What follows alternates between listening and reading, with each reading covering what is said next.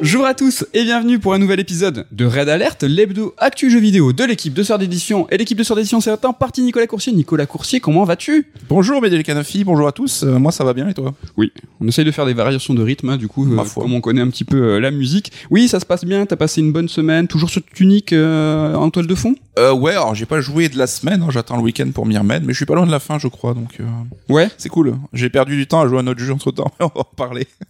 Ah ça y est, ça se marre. Vous allez avoir un petit euh, clin d'œil de ce qui va se passer courant de cette émission, une émission qu'on pourrait hein, désigner comme thématique, une émission 100% Japon. On est content, on aime bien ça, euh, le Japon. Hein. On va parler d'un jeu d'actu. euh, qui est sorti la semaine dernière, un jeu édité par Devolver, c'est Trek to Yomi, c'est toi qui vas t'en occuper Nico. Et pour la seconde partie de l'émission, nous allons voyager, voyager dans le temps, mais nous allons rester au Japon, direction le Japon féodal en jeu vidéo.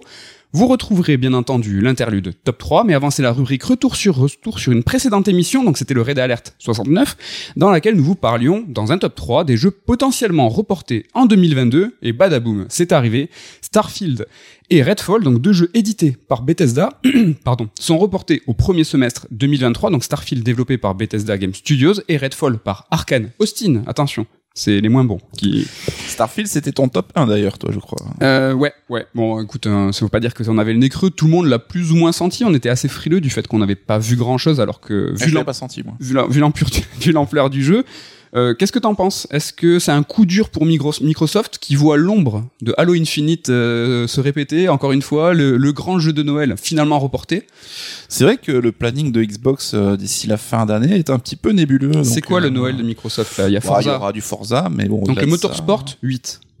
Ouais. Euh, c'est vrai que Starfield aurait été la grosse, grosse, grosse sortie, voire peut-être le plus gros jeu de cette fin d'année. hein, euh. Mais c'est vrai qu'on est habitué à que Bethesda euh, montre un peu de son jeu à l'E3, puis qu'il sorte 4-5 mois plus tard. Donc moi, j'étais pas spécialement alarmé le fait qu'on ait rien vu. Mais bon, enfin, comme d'hab, hein, s'ils avaient besoin de plus de temps, bah, tant mieux. Je pense que il y a la jurisprudence cyberpunk maintenant qui vient encore plus euh, faire flipper tout le monde. Donc euh, Donc il y a Redfall aussi qui a été euh, reporté, un jeu multi-vampirique qui lui devait sortir carrément cet été. ouais, c'est vrai que lui, bon, je vais pas dire qu'on l'ait tous oublié déjà, mais après c'est pas vraiment notre style de jeu à nous. Oui, c'est pour perso, ça qu'on n'est pas, on n'est pas un peu pas très chaud, mais On n'était pas trop trop aux aguets. Est-ce que Sony est très heureux, coup dur pour Microsoft, mais Sony est plutôt content qu'il voit en fait bah, le champ libre avec son God of War Ragnarok pour prendre toute la place de Noël finalement? Encore faut-il que God of War ne soit pas reporté aussi. Ouais, mais, euh, bizarrement, tu sais, il y a eu un tweet de la, de la community manager, euh, alors c'était de Santa Monica carrément qui disait euh, arrêtez de me harceler, euh, tout se passe bien, le jeu sortira cette année. Il y a que des bons signaux hein, qui sont envoyés concernant en fait ce God of War pour dire qu'il ne sera pas reporté. Je pense que Sony là pour le coup, ils sont euh, je pense qu'ils sont plutôt heureux de voir euh, Ouais, mais vivement la Summer Game Fest parce que ça reste pour l'instant une fin d'année euh, pas très très chargée quoi. Summer Game Fest dans laquelle en fait Microsoft Microsoft et Bethesda vont faire un showcase, vont faire une, une prise de parole euh, et on va voir quand on va voir quoi en fait. Si Beth- enfin, ça devait être les deux temps forts Starfield et Redfall. Je pense qu'on les verra en fait. C'est bizarre un petit peu je trouve en termes de communication euh, T'annonces un report, donc finalement un peu une déception. 15 jours après, euh, tu vas en fait en montrer plus. Ça fait un petit peu du chaud-froid, tu vois. Ça peut être, je pense, ça veut dire en termes de communication, assez compliqué de, de jongler euh, avec tout ça. Ouais, mais euh, je pense que c'est le meilleur des cas, tu vois. Si tu l'avais montré, suscité l'excitation pour finalement dire que c'est retardé derrière, ça aurait été encore plus une déception. Et si tu l'avais annoncé pendant ta conf, là, c'était encore pire. Donc, euh, Finalement, bah, ils font un, peu comme ils peuvent, c'est vrai. Ils font, euh, ils font comme ils veulent. En tout cas, voilà, euh, vous le savez, Starfield et Redfall, ça sera pour le premier semestre 2023, pas plus de précision là-dessus. Un retour sur rapide, euh, prise de parole de Nintendo cette semaine, Indie World. Est-ce qu'il y a un jeu J'ai un chat dans la gorge aujourd'hui, je suis désolé. Est-ce qu'il y a un jeu qui t'a marqué dans cette Indie World, un seul, un truc euh, peut-être euh, que tu retiens? Bah, pas trop trop. euh, y a, alors c'est comment, merde, j'aurais dû noter le nom Card Shark qui. euh, Ça, ça pas bien là, parce que je t'ai envoyé, j'ai vou- je t'ai dit, je t'envoie un, un petit récap euh, tout propre. Mais euh, non, mais Oui, c'est ça, Card Shark. Ouais, après c'est vrai que je suis pas, on l'a déjà dit, hein, mais je suis pas le mec qui va poncer les indés, donc je sais pas, je vois passer des trucs, je sais même pas si c'est bien ou pas bien, tu vois. Ouais. Donc il y a peut-être des bonnes surprises là-dedans, mais là je me permets juste une petite blagounette, mais c'est vrai qu'on dit souvent les triple A ça se ressemble et tout. Ouais. Bah, je trouve que les jeux indés maintenant, enfin ceux qui ont peut-être un peu plus de budget ou des équipes solides, on commence aussi à quand même voir des convergences euh, entre le deck building, le roguelite et même Tu parles de genre? un peu la patte graphique. Je trouve Mhm. que, notamment dans cette indie world, il y a plein de jeux où je me suis dit, putain, j'ai l'impression de l'avoir déjà vu, ou même au sein même de la Mhm. vidéo.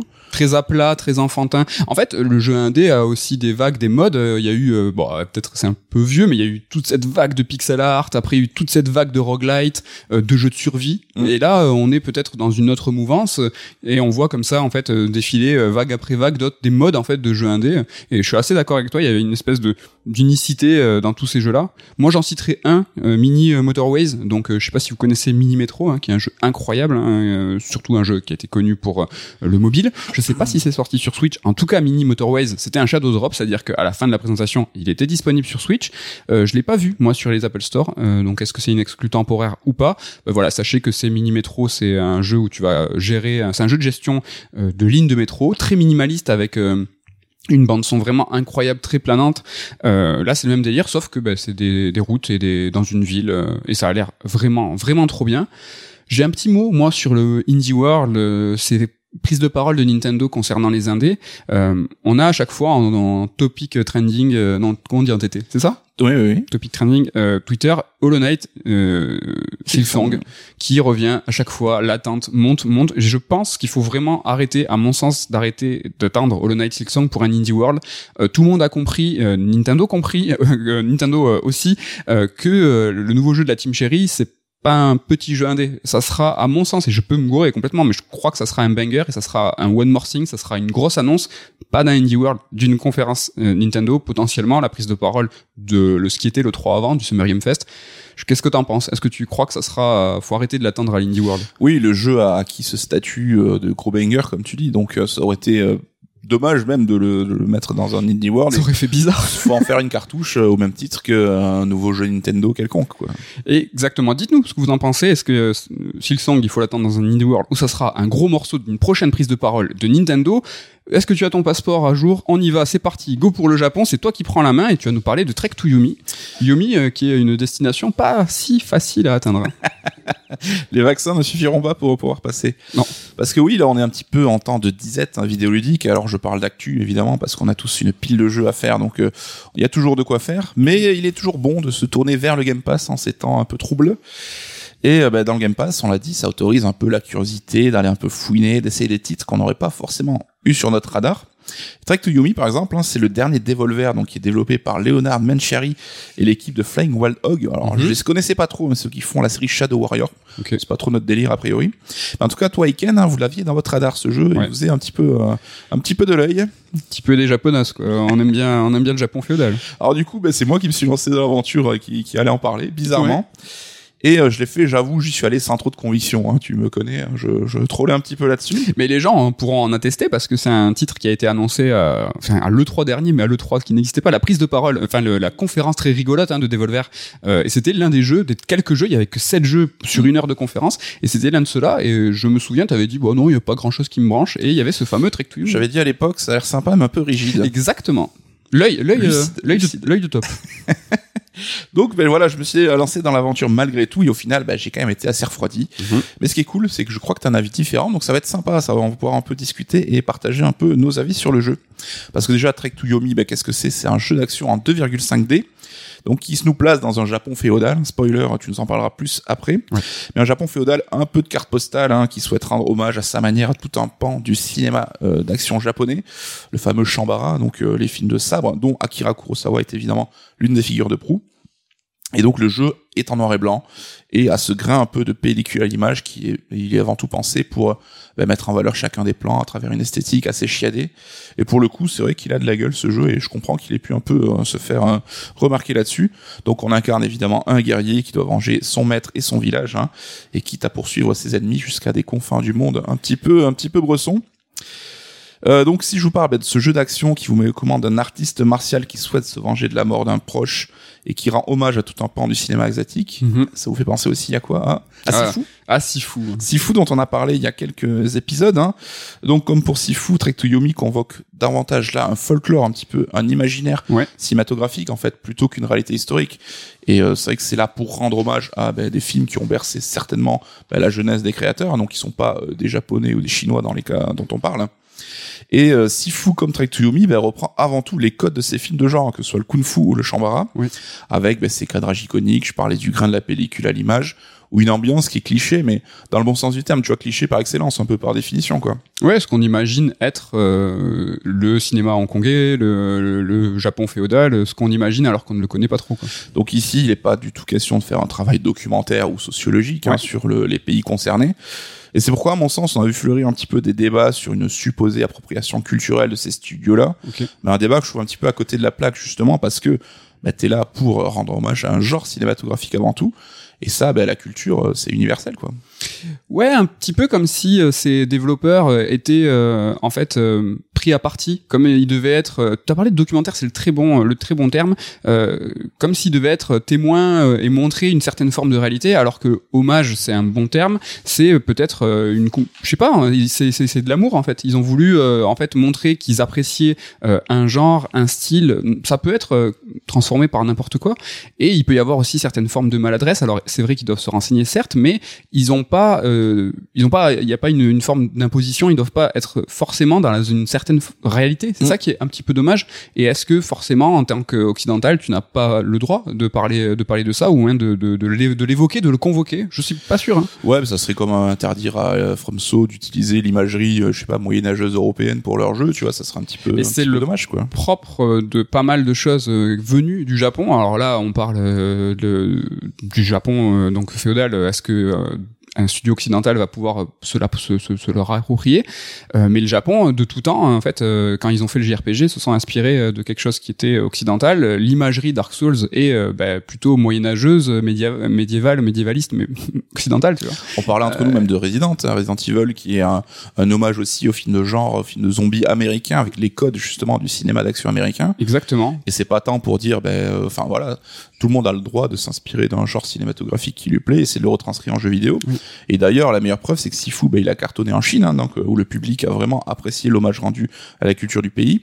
Et idem pour Ghost of Tsushima, on Oui. en parlait à l'époque, il a été très très apprécié au Japon, quoi.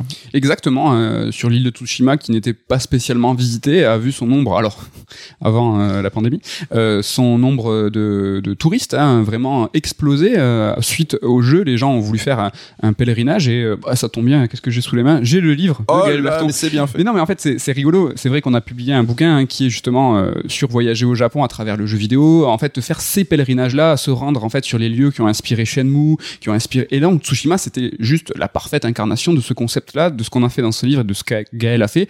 C'est, bah, tu te rends dans les lieux qui ont inspiré le jeu, et c'est ce qui s'est passé euh, Mm. sur l'île de Tsushima. Et euh, les Japonais ont adoré le jeu, alors qu'il est développé par Sucker Punch, hein, donc euh, qui n'est pas du tout un studio japonais, loin de là. Euh, ils ont apprécié la démarche, ils ont apprécié le geste, ils ont l'économie euh, a remercié euh, le jeu, ils en ont fait alors pas des statues mais presque, il y a vraiment des brochures qui sont faites Mm. pour justement ce pèlerinage là. Et euh, alors j'ai pas d'expression équivalente mais comme on dit c'est plus royaliste que le roi, c'est que exactement ça, ouais. on est euh, nous plus dur euh, de dire ben non euh, c'est forcément un hommage qui doit être fait une appropriation il y a cette appropriation culturelle les japonais doivent parler de leur culture bien sûr c'est c'est trop bien quand eux le, euh, le Mm. font mais voilà il peut y avoir aussi des lettres d'amour euh, et c'est ce qui a été le cas et les japonais ont énormément apprécié ce qui été le cas pour Sifu aussi Ouais, et même les créateurs de jeux, hein, je sais que Toshihiro Nagoshi, donc l'ancien boss de la team Yakuza et tout, avait dit que c'était un jeu génial, qu'il regrettait même que ce soit pas son équipe qui l'ait fait Ouais. et tout. Donc voilà, c'est tout ça pour faire, pour dire que c'était un petit peu un faux débat tout ça. Revenons au jeu, revenons à euh, Trek to Yumi en lui-même. Donc si vous vous rappelez, il y a un précédent numéro de Red Alert, on parlait de ces jeux un petit peu eye candy, hein, ces jeux qui Oui. capturent euh, l'attention immédiatement lors d'une conférence, bah, grâce justement à leur visuel un petit peu chiadé. Et on avait conclu que c'était aujourd'hui devenu une nécessité. hein. On a tellement, on est tellement sollicité, il y a tellement de confs ou de vidéos de présentation, bah, que ton jeu il doit se faire remarquer au premier abord. Et effectivement, quand tu vois la vidéo, tu n'y joues pas, donc le visuel reste le meilleur moyen de se distinguer. Et il y a toujours cette crainte, ce risque que bah, le jeu au final il n'aurait que ça à proposer. Alors on en parlait, il y avait euh, Sable hein, qui avait à notre sens bah, justement montré que non, il pouvait y avoir un jeu avec Andy qui Oui. avait quelque chose derrière, un vrai, euh, un vrai intérêt. Enfin en tout cas nous on l'avait adoré. ouais une vraie profondeur quoi Et là, moi, je trouve que Trek to Yumi il rentre un peu dans cette catégorie hein, des jeux avec Andy, mais uniquement pour ça. Parce que oui, visuellement, c'est super classe. hein, le noir et blanc, le noir et blanc est super élégant. La mise en scène est très cinématographique, très étudiée. Et on retrouve euh, souvent hein, des angles de caméra fixes qui rappellent un petit peu les Resident Evil ou Mhm. Onimusha de l'époque. Et on a droit vraiment à quelques panoramas qui sont super cool et qui apportent une ambiance vraiment sympa au jeu. Enfin, l'ambiance, je trouve, ça reste le gros point fort du titre. Quoi. Ouais, ouais, l'ambiance est magnifique, graphiquement c'est très beau, l'immersion est vraiment top. On a parlé tout à l'heure de 2,5D. Hein. C'est vrai que les phases de combat, tu en parleras tout à l'heure, elles sont toujours sur un, plan unique, mais il y a ces séquences, tu as parlé d'Onimusha, Resident Evil, tout ça, où il y a un petit peu de profondeur. Et là, on n'est plus dans la 2,5D. On peut aller en bah, techniquement. Je suis désolé. Non, non, mais je suis d'accord avec toi. C'est juste que je trouve ces séquences très très limitées, mais on va en. On, on, y Ouais. Donc du coup, ces séquences-là, elles sont trop bien parce que euh, elles nous permettent de rentrer encore plus euh, dans le jeu et de cette ambiance qui est vraiment très réussie pour le coup. En tout cas, esthétiquement, c'est réussi, mais dès qu'on s'intéresse un peu à la technique, dès que la caméra va un petit peu zoomer, on se rend compte que les modèles 3D des persos sont cheap, que les animations sont bien rigides, et tout ça, ben, ça vient jouer contre l'immersion. Et l'immersion, c'est le principal argument du jeu, c'est un peu ce qui te vend, c'est un peu le principe, c'est te faire vivre voilà euh, ce qu'on ressentirait dans un film de de, de Chambara. Mhm. Et donc c'est un petit peu dommage parce que un jeu comme Sifu, lui, réussissait à mon sens à allier fond et forme avec ben, justement cet hommage au cinéma, mais qui avait aussi ben, un gameplay qui était adapté et qui était réussi quoi. C'est vrai. En tout cas, au-delà de son allure, bah, c'est surtout la progression globale de Trek C'est là où on va revenir un peu là-dessus. Bah, je trouve moi qu'il m'assomme, qui m'a assommé par sa répétitivité. Je vais parler vraiment à mon nom là-dessus, hein, parce que justement, il y a peu d'exploration. Les phases où tu sors un peu de ta ligne 2,5D, euh, ça reste très limité. C'est juste trouver le petit chemin pour aller euh, trouver un collectible ou quoi. C'est jamais de la véritable exploration. Ça reste très très très limité. Il euh, n'y a pas vraiment d'énigme non plus. Alors il y a deux trois moments où on va te solliciter, mais quand on te donne la réponse en grand et que ton seul job c'est de la réécrire quelque part, je n'appelle pas ça vraiment une énigme. Mhm, c'est vrai. Et c'est juste bah, des combats qui s'enchaînent sans fin. Est-ce que juste là-dessus déjà, toi, peut-être tu tu as perçu le jeu différemment sur le côté plus exploration, t'avais l'air de vouloir aller là-dessus. Bah, euh. c'est vrai que moi je suis un peu moins dur sur ce point. C'est vrai qu'il y a énormément de combats, ça reste euh, le cœur du jeu. Hein. On fait essentiellement que se taper, mais euh, ces séquences de pseudo exploration, quand justement on rentre un, petit peu dans la profondeur euh, des décors, qu'on n'est plus dans ce plan en 2D, ce plan fixe ben là je trouve que c'est quand même pas si peu fréquent quoi. Il y en a vraiment euh, enfin il y a des des, des, euh, des points de sauvegarde assez rapprochés parce que du coup on meurt souvent et on a besoin on a besoin de revenir euh, sur nos pas sans pour autant revenir au début du niveau ben, je sais pas, en termes de fréquence, euh, c'est quand même euh, assez assez fréquent. Moi, ça, moi, j'ai trouvé le rythme plutôt pas mal euh, dans ce côté exploration, ce côté combat. Même si on est d'accord, hein, ça reste que de la, ça reste plus de la tape. Il hein, y a pas de souci. Ce que je trouve dommage, c'est que t'as pas de moyen, ben, même visuel, de comprendre quand t'es dans une phase ben, où t'es cantonné à ta ligne de de progression ou quand ça s'ouvre un petit peu. Il y a des fois où moi je voyais des choses en arrière-plan, des maisons quoi que je voulais visiter, mais je pouvais pas y aller. Mais il y a rien qui va te distinguer. Ah ben moi, je, ben, dès que t'es plus en 2D, dès que t'es plus sur un plan fixe. Euh, oui, mais encore faut-il euh, le, savoir quand est-ce que tu peux en sortir de ce rail. Ben, t'as vraiment, moi je vraiment je trouve vraiment qu'il y a qu'un seul dans tout le jeu, il y a qu'un seul combat où t'es vraiment pas en vue de profil. Et justement, il est un peu compliqué ce combat parce que la perspective complexifie un peu les choses. Mais dès qu'on n'est plus dans vue de profil, qu'on on sait qu'on peut aller en profondeur, ben là c'est que tu peux visiter. Il y a des collectibles à choper euh, qui nous renseignent un petit peu plus sur euh, l'histoire et tout. Euh, c'est pas grand chose, hein, c'est entre 4 et 8 objets à choper par chapitre. Hein, il y a 7 chapitres. Franchement, euh, j'ai aimé trouver euh, ces lieux un petit peu planqués. Euh, c'est en fait sur les côtés des, des écrans, bah, tu te dis, bah, si j'y vais, il se passe quoi? Est-ce que comme dans un jeu vidéo, bah, en fait, il se passe rien, c'est la télé qui t'arrête, tu vois? Bah là, non, des fois, bah, t'as un lieu en fait qui va t'amener au bout d'une cascade et tu vas trouver un petit objet, un peu plus de vie, un peu plus d'endurance. C'est pas grand chose, franchement, hein, c'est pas la lune, mais ça m'a suffi. C'est marrant, parce que, tu vois, il y a un jeu comme Nier Automata où qui joue un peu sur l'alternance aussi de la 3D, et de la 2D, mais à chaque fois, je trouve, il fait via des plans où t'as même pas à te poser la question, ça va passer en caméra top-down ou en caméra de profil, et quand t'es sur la 3D, tu seras en vue TPS classique. Là, je trouve que c'est intuitif et que tu comprends euh, directement ce que le ce que le jeu veut te dire. Bah déjà, si tu l'as pas compris d'emblée, c'est que le jeu a, fait, a mal fait quelque chose. Ça, ça devrait être plus évident. C'est que, en tout cas, on l'a dit, c'est quand même beaucoup de la tape. Et donc les combats, hein, qu'est-ce que ça donne? Les combats, donc notre héros est évidemment un expert en sabre. Hein, il va apprendre au fur et à mesure des coups et des enchaînements euh, au fur et à mesure de la progression, parfois en les trouvant dans le décor. Hein. Ce qui est con, c'est que bah, ça sert à rien, je trouve, parce que tous ces coups, tous ces combos et tout, bah, ça, ça c'est pas très utile parce que les combats sont assez faciles et pas très très excitants. Alors ma façon de jouer, hein, je vais te dire la mienne, tu me diras ce que t'en penses. Mais à chaque fois, c'est que je répétais le même schéma. Un ennemi attaque, bam, je faisais, je faisais un bloc de son coup et j'enchaînais deux coups forts. Avec, euh, en faisant comme ça, je tue 90% des ennemis du jeu, y compris les boss hein, que tu peux même des fois spammer à l'infini en fait et qui n'ont jamais le temps de contre-attaquer. Donc là, tu retrouves chaque type d'ennemi qui a un petit peu son pattern et qui le répéter de manière un peu con.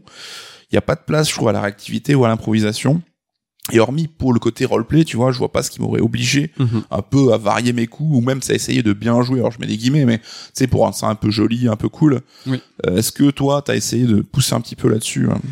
T'as entièrement raison, c'est-à-dire que le jeu ne t'oblige pas, ne t'impose pas à, à varier ton tes coups, ton gameplay. Euh, si tu bourres, et sachez-le, si vous bourrez, ça marchera mieux que si vous essayez de faire roleplay. Il faut s'immerger, se dire, je vais essayer de varier mes coups. Des coups qui sont plutôt plutôt variés. Il y a un coup faible, un coup fort. T'as des enchaînements, t'as moyen de stun les ennemis, t'as moyen de, gagne, de regagner de la vie avec euh, en, en appuyant sur la gâchette. Tu peux leur passer derrière, tu peux contrer pari. Enfin, c'est pas trop mal pour un petit jeu indé. Il y a quand même, je trouve, une certaine forme de variété. Mais le jeu ne t'impose jamais de le faire et c'est, euh, tu as raison, euh, quand même un sacré euh, écueil. Ça, ça c'est c'est pas, c'est pas, c'est pas con. Ouais, c'est la différence entre la théorie et la pratique où trouve, comme tu l'as dit, dans la théorie, il a tous les atouts d'un beat'em all presque un peu technique, tu vois, il y a ce côté, les blocs à la Sekiro pour euh, désarçonner l'adversaire, ces coups que tu peux comboter, tu passes derrière, donc t'as coup fort, coup faible. Est-ce que, enfin, toi, je sais que le jeu, tu l'as recommencé dans des niveaux de difficulté un peu plus élevés. Oui. Est-ce que c'était pas ça leur erreur d'avoir fait un niveau de difficulté de base mal calculé, mal réglé, en fait? Mm. Le jeu, le jeu a quatre modes de difficulté, trois disponibles dès le début du jeu. Euh, on l'a fait tous les deux en mode normal. Il y a un mode facile que j'imagine, euh, bah, c'est de l'histoire. hein. Là, pour le coup, il s'appelle pas facile, il s'appelle histoire. Et pour le coup, euh, je pense que tu arrives, tu avances, tu défonces tout le monde. On l'a fait en mode normal. Il n'y a pas spécialement de difficulté. Il y a deux trois boss qui, bah, je pense, sont mal foutus, donc un peu plus compliqués. T'as un mode plus difficile. Ken nous en a parlé. Il a commencé lui directement plus difficile. Ça m'intéressait moi ce mode parce que je me suis posé la question est-ce que ça va nous forcer à un peu, un peu mieux jouer? Mais pas vraiment en fait. Euh, tu vas comprendre très rapidement que euh, bah, le troisième coup de ton enchaînement va stun, donc tu vas taper dans le vide. Ken a trouvé ce- cette astuce euh, rapidement aussi. En fait, euh, l'équilibrage du mode difficile, c'est uniquement euh, les les personnages, enfin tes adversaires ont plus de vie et te font plus mal. Mm. Il y a pas, en fait, l'IA reste la même. Les personnages, les tes, tes ennemis restent un les peu te- timings, les combats, ça il reste un petit peu teubé. En revanche, quand tu finis le jeu, un quatrième mode de, de difficulté se débloque et en fait, c'est un mode qui est à mon sens excellent. Euh, c'est un- le mode euh, vraiment euh, pour le coup samouraï, c'est-à-dire que un coup euh, un coup porté tue l'adversaire, un coup porté à toi te tue. Et Comme on peut est- le voir justement dans les films euh, Shambara, enfin qui ont une approche peut-être un peu plus réaliste du combat, quoi. Ouais, c'est vrai. C'est vrai que tout à l'heure tu parlais, euh, tu vois, de l'imagerie euh, de Kurosawa, de, ce- de, de ce qu'on entend, de ce qu'on imagine. On n'est pas tous spécialistes de Kurosawa, mais on voit cette, im- cette image, cette pellicule vibrante. euh, Mais Kurosawa, c'est essentiellement des gens qui discutent, hein, qui parlementent, et, et c'est quand tu en viens à, la- à sortir ton sabre, de toute façon, il y aura un coup Ça Et se règle rapidement. et c'est terminé. Ce qui n'est pas du tout le cas des autres modes de difficulté où en fait euh, t'enchaînes les coups, euh, tu te fais, euh, tu te prends un coup des stocks, tu survis. Alors évidemment il n'y a pas une portée de crédibilité ou de réaliste dans Tag to Yumi, mais ce quatrième mode de difficulté finalement, ben en fait nous immerge encore plus là-dedans et on colle plus à Kurosawa, à quelque chose, à cette imagerie de Kurosawa. Je vous conseille le- l'article de Victor Moisan qui est l'auteur de notre bouquin Yakuza qui a écrit sur Pixel Le Monde un article entièrement dédié à ce- cette imagerie, tu vois, fantasmée, et ce que propose le jeu et la dissonance qu'il peut y avoir. Et mais il parle pas de ce mode, ce quatrième mode-là. Et ce mode-là, je trouve, en fait, raccorde euh, ce que le jeu aurait voulu faire et ce qu'il en fait propose dans son mode normal.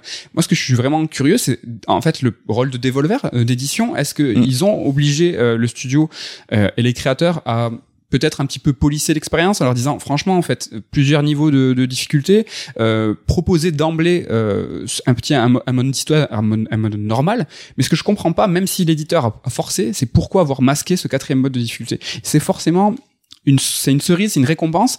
Et ah, c'est à mon sens euh, pas euh, leur euh, message principal. Si c'était pour eux la, la, la vraie euh, tu vois le vrai vecteur c'est vraiment ce qu'ils ont voulu, voulu nous dire bah ils l'auraient mis et au moins d'emblée pour Ouais, moi je vois, comprends pas c'est quelque chose qui se fait maintenant, tu vois, genre quand tu choisis ton mode de difficulté, on te dit, ben, genre presque l'équipe te recommande tel, tel niveau Exactement, pour vivre la véritable expérience qu'ils ont imaginée. ça aurait été trop bien ça Mais euh, c'est vrai que d'après ce que j'ai lu, c'est plutôt les créateurs, pas Devolver, mais qui voulaient vraiment une expérience cinématographique qui pourrait être appréhendée un peu par tout le monde, tu vois, de base. Qui avait pas forcément cette idée de beat'em up un peu en fait dans la tête, qui avait plus le côté aventure narrative quelque part. Je Quoi. comprends. Après, euh, ce quatrième mode de difficulté là, euh, à un coup tu meurs, je trouve vraiment stylé parce que tu vas même, j'ai l'impression de mieux comprendre le jeu comment il est façonné, c'est-à-dire que c'est des petites, comme tu disais, c'est des petites séquences avec des checkpoints très très ramassés. Ou quand tu joues en mode normal et je vous parle même pas du mode facile, c'est presque incompréhensible parce que tu regagnes de la de la vie, Mm. euh, alors que s'ils étaient plus éloignés ou désactivables euh, ces, ces checkpoints, ça te forcerait à faire les coups qui te font regagner de la vie. Ouais, t'as presque un point de sauvegarde après chaque combat, grosso modo, quoi. Quasiment. Sauf que dans ce mode où tu prends qu'un coup, quand euh, tu as 5 6 ennemis à affronter, bah, t'as le droit à zéro erreur. C'est-à-dire qu'il faut que tu tues les 7 d'un coup. Mm. Et il faut que vraiment euh, tu, tu réfléchisses, que tu fasses les paris. Et même le, le, le pro tip que Ken a trouvé en faisant par exemple deux coups légers, un coup fort, et c'est le coup fort qui va stun. bah, dans le quatrième mode de difficulté, c'est intéressant parce que tu vas te, tu vas les calculer. Tu vas euh, vraiment taper dans le vide pour quand le mec arrive, il t'estoque et enfin tu les stocks et tu le tues et euh, tu vas je sais pas si tu vas en parler mais t'as tout un, un arsenal aussi à distance qui n'est qui n'est me- absolument pas euh, utile dans les modes de, faciles et normales Ça permet de gruger des fois. Moi, j'ai tué, euh, j'ai enlevé la moitié de la barre d'un boss parce que je le spammais à distance avant même qu'il ait pu s'approcher de moi. voilà donc t'as des euh, t'as des- un arc, t'as des kunai et t'as un, Un- fusil un, un peu fusil. médiéval. euh. Exactement. Sauf que ça, dans le mode difficulté où t'as un coup, tu les calcules. Mm. Tu vraiment, tu dis, alors ils sont quatre devant moi, euh, je fais euh, deux kunai, je me tourne, je mets un coup. T'as vraiment plus un balai qui se met en place, qui est très intéressant, et surtout t'es en apnée. C'est-à-dire que vraiment entre deux modes de difficulté, t'es vraiment, tu fais ultra gaffe, tu fais ok là, et quand tu tues six mecs et c'est le septième qui te qui te défonce, franchement, ça, ça, met un stress. Et je trouve voilà, si je devais vous conseiller un mode, ça serait celui-là. Hélas, il est pas accessible. Oui, mais je vais être un peu tatillon, mais est-ce que un mode super difficile où tu meurs au moins de contact dans n'importe quel autre jeu, bah ça aurait pas le même impact de te stresser, quoi qu'il quelle que soit l'expérience en fait quoi. Ouais, ouais, c'est vrai. Non, je suis, ouais, c'est vrai, je suis, je suis d'accord. Mais euh, ouais, non, c'est vrai. Je n'ai pas de, de contre-argument là-dessus. En tout cas, c'est vrai qu'on se disait, c'est un jeu qui peut par certains aspects évoquer un peu Onimusha par son contexte, par ses cadrages et par son côté ben, ar- arme à la main, quoi. Mais même là, je trouve que pour un jeu qui est vieux qu'Onimusha, ben, le, le, cons- le constat, il va pas dans le sens de Trek to Yomi. Dans les combats, je trouve, sont basiques, simplistes, les coups ont aucun impact, aucun feedback. Ben, là où un Onimusha, je trouve, avait beaucoup plus de patates, était beaucoup plus fun à jouer tout bêtement, quoi. C'est vrai, il était plus fun, il était plus riche. Hein, il y avait vraiment euh, des coups spéciaux. euh, L'exploration était un peu plus poussée, même si, euh, rappelez-vous, Onimusha, c'était quand même assez linéaire, linéaire Mm. plus linéaire que les Resident Evil, où il y avait un backtracking. Donc le backtracking, c'est quand tu reviens sur tes pas pour résoudre une énigme ou récupérer un objet. Dans Onimusha, c'était assez peu fréquent. Il est sorti il y a quelques années en, en version HD. Tu vas, tu le fais comme Trek to Yomi en 4-5 heures en allant tout droit. Mm. Donc faut se méfier aussi des, des- des souvenirs qu'on a. Je suis entièrement d'accord de le comparer à Onimusha pour ses plans de caméra fixes ou en travelling qui font moi vraiment plaisir parce que t'as ce petit feeling rétro qui fait qui, qui, qui, moi m'a- que j'adore. Mais euh, c'est un pas malhonnête de le comparer à Onimusha parce qu'Onimusha c'était quand même un gros triple A de Capcom. Là où Trek to Yomi même si euh, c'est 20 ans après euh, reste un petit jeu euh, qui n'a absolument pas les mêmes ambitions. Donc les mettre sur un pied d'égalité c'est c'est pas faire monsieur Courtier ce n'est pas faire En tout cas, moi j'ai même vu quelques aberrations qui m'ont rendu un peu ouf. Hein, mais on parlait de les combats qui se font sur un seul plan, donc euh, 2D Oui. linéaire. Mais tu vois les ennemis qui arrivent bah, du fond de l'écran en fait pour venir s'aligner sur toi, pour venir t'attaquer. En fait, ça j'ai trouvé ça vraiment un peu con. Et il y a aussi et surtout le bouton qui permet de se retourner en fait. Alors que je sais pas, dans les tout premiers beat'em up, bah, tu pouvais aller à droite ou à gauche de manière euh, indifférenciée. Là, t'as un bouton qui permet de te retourner. Et en plus, l'animation prend bien une demi seconde. C'est rigide. C'est c'est un hommage à Resident Evil monsieur ça Non, fait penser un peu à Killer 7, tu vois, qui avait ce côté Oui, aussi sur rail et tout. Non, mais c'est vrai que dans Resident, t'as, t'as, t'as des camions hein, et Onimusha aussi. Et là, c'est vrai que t'as un bouton qui, qui se sert à te retourner. T'as une certaine latence. Pareil pour la roulade, hein, qui vous servira pour un boss, vous allez galérer. Euh, mais il faut vraiment, t'as plus, euh, t'as un pari à un moment. Euh, Mm. Tu gagnes un coup qui te permet de faire un pari, passer derrière l'ennemi et mettre un coup. Faut plus favoriser ça que, euh, comme tu dis, ce, cette, fonction qui te sert à te tourner sur toi-même qui est, qui est très très galère. Quoi. Moi, il y a un moment de l'aventure, tu parlais des combats où on affronte six adversaires, qui symbolise un peu mon expérience, c'est que je me suis retrouvé à devoir combattre donc ces six ennemis-là. La caméra était super éloignée, en fait. Et mon perso et les ennemis ne faisaient pas plus, je sais pas, de 10% de la hauteur de l'image. Et en plus, la caméra, t'avais des éléments qui étaient au premier plan dessus. Et quand j'avançais trop, ben, je pouvais être caché, masqué derrière ces éléments-là. Et là, je me suis dit, mais putain, ok, c'est joli votre truc, mais c'est relou à jouer, quoi. C'est vrai, mais eh, c'est euh, c'est quand même sur tout le jeu un plan à la défaveur du gameplay comme ça. Il y en a vraiment très peu. Je sais même pas si c'est pas le seul, mais euh, la- ils sont Ah, en fait je que le dézoom à partir de la moitié du jeu, Ouais. tu joues beaucoup en dézoomé. C'est vrai. euh, non mais qui vraiment défavorise ton jeu. C'est-à-dire Mm. que t'es handicapé. En fait, ils ont fait passer le côté ar- artistique euh, sur le sur le- l'expérience manette en main, ce qui est clairement un défaut pour un jeu vidéo. Il faut toujours qu'on soit en contrôle. 90% du temps, hein, je te laisse 10%, euh, je trouve quand même que les angles de caméra sont, restent quand même un point fort. Ils sont travaillés, ils sont jolis. Pour l'esthétique, ouais. pour l'esthétique, ils, ils gênent rarement. Là, ton exemple, c'est vrai, euh, ils sont tombés dans le piège de on fait beau mais pas pratique. Ça, c'est pas cool. Donc voilà, c'était pour ce côté poudre aux yeux, ce côté Ah. un peu high candy. bon, le jeu a quand même quelques qualités, hein, autres qu'esthétiques. Il y a un tournant fantastique, alors j'en dis pas plus, hein, mais qui intervient vers la moitié du jeu. Je trouve qu'il fonctionne plutôt bien. Et là, je trouve qu'on trouve là aussi une convergence avec Onimusha un petit peu. C'est exactement ce que j'allais dire, hein, une forme de descente en enfer, que ça soit pour Onimusha ou Trek to Yomi. Ouais. Et le jeu reste assez rythmé, bah, dans le sens où bah, t'enchaînes les différents chapitres de manière assez fluide, assez naturelle. Après, voilà, euh, il y a des moments où tu peux soi-disant influer sur la, la fin du jeu avec un peu des choix moraux. Ouais. J'hésitais à en parler tellement c'est anecdotique. On a choisi la même fin. Là, je suis en train de, de finir justement sur le dernier. Euh, Il y aurait trois fins, je crois. Ouais. En tout cas, C'est- c'est accessoire. hein. ouais. Il y a pas grand chose. Euh, une partie artistique au top et une composante ludique un petit peu ratée à mon sens. Voilà comment je résumerai le jeu. Et malgré sa durée de vie qui est pas gigantesque, hein, c'est quoi 5-6 heures à peu près. Oui. Bah moi j'avoue que je l'ai trouvé un petit peu interminable et que j'ai dû même un petit peu me forcer pour en voir le bout. Donc voilà, on a dit eh ben, Game Pass ça passe, mais pas tout le temps en fait. Ah, même Game Pass, ça passe pas, c'est dur. Écoute, euh, je suis globalement d'accord avec tout ce que tu as dit. Euh, c'est vrai que factuellement, hein, sur les défauts euh, que tu as énoncés, ben ouais, c'est c'est pas faux. Néanmoins, moi, j'ai vraiment adoré cette filiation lointaine à, Oni- à Onimusha. Ça m'a fait euh, ben, rappeler des très belles heures. On- feeling un peu rétro. un ouais. feeling un peu rétro moi c'est un peu mon c'est un peu mon truc euh, ce que j'ai kiffé aussi c'est cette expérience cette immersion ce côté artistique vraiment sublime ce côté alors on a parlé rappelez-vous dans un raid alert et je n'ai pas le numéro je suis désolé. Euh, The Artful Escape. Mm. C'est un jeu qui est certes très limité dans son gameplay, qui est euh, incroyable dans son ambiance, qui est incroyable dans sa proposition artistique et qui peut en fait, euh, ne serait-ce que par une seule partie, tu mets à The Artful Escape, tu rigoles, c'est cool, c'est bonne ambiance, ça te redonne le, du baume au cœur. Ben, Trixuyomi, c'est pareil pour moi, c'est-à-dire que moi, c'est pas du sourire que je vais aller chercher, mais c'est du kiff et cette immersion dans le Japon féodal. Le gameplay est secondaire, le gameplay est moins bien fait, mais euh, comme The Artful Escape, ça me va en fait. C'est euh, si vous acceptez la proposition, vous allez kiffer. Après, euh, si vous dépecez le jeu, bah oui, euh, c'est euh, le gameplay est un petit peu euh, anecdotique, Oui. il, est moins, il est moins bien fait. The Artful Escape, c'est pareil, ouais, bah, tu es dans la guitare, tu mets des directions, ça fait des, des bruits. Ça pas dépend un peu ce qu'on vient chercher aussi. Ouais, enfin, n'y allez pas en pensant à chercher un beat'em all un peu Ouais. pointu et tout, c'est pas du tout le délire. Mais c'est marrant parce que Artful Escape, je trouve que c'est une comparaison super pertinente.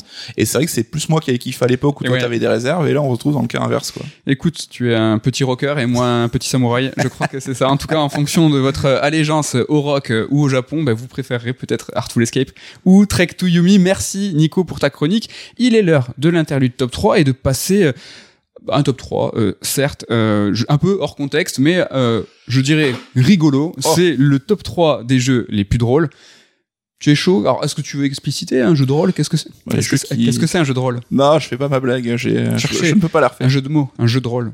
Il a osé dire un Final Fantasy. Voilà. Je vous laisse avec ça. Bah, les jeux qui font marrer, c'est Voilà. vrai que c'est quelque chose qui est pas commun. Je C'est crois très, que très rare. tu nous en parleras peut-être un jour. Ouais, ouais, ouais. Donc, euh, bah, Je te laisse commencer avec ton troisième. Alors, euh, je sais plus si c'est dans le même ordre que j'ai donné à Ken, je m'excuse par avance, mais Ah. je vais dire There is no game. Alors, There is no game, j'en ai parlé, je crois, dans le second ou troisième raid alert. Ouais, les premiers. Donc, c'est un jeu qui est développé par une équipe française et qui va justement euh, bah, délirer euh, autour du concept de, euh, non, il n'y a pas de jeu circulé, il n'y a rien à voir, et finalement, bah, tu vas avoir affaire à un programme hein, qui va t'amener dans des, des sortes de parodies, mais très très respectueuses et très très bien faites, de styles de jeux différents Très méta. très méta. Et ce qui est cool, c'est, et ça sera peut-être une constante, c'est qu'un jeu qui sait faire rire, ben, il arrive aussi à émouvoir souvent. C'est vrai. Et c'est là où tu vois que c'est un bon jeu parce que ça veut dire que l'écriture, en fait, tout bêtement, est réussie, quoi. Bah, euh, L'humour, hein, c'est ce qui est le plus compliqué à, à faire et on va le voir dans les jeux. C'est pas très très fréquent.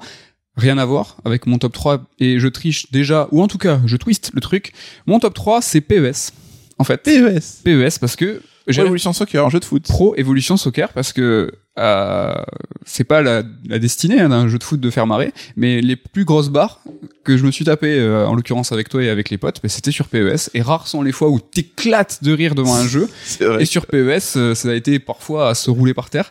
Donc, euh, bah, je me permets de le mettre en, en top 3. C'est vrai qu'on a quelques moments, il y en a certains même en vidéo, hein, où, euh, Ouais, où je me prends une, une sacrée branlée, comme on dit, euh, Et- et- je le vis mal. ouais, tu le vis mal euh, parce que euh, avec la Corée du Sud, hein, se prendre une branlée alors que t'avais l'Italie.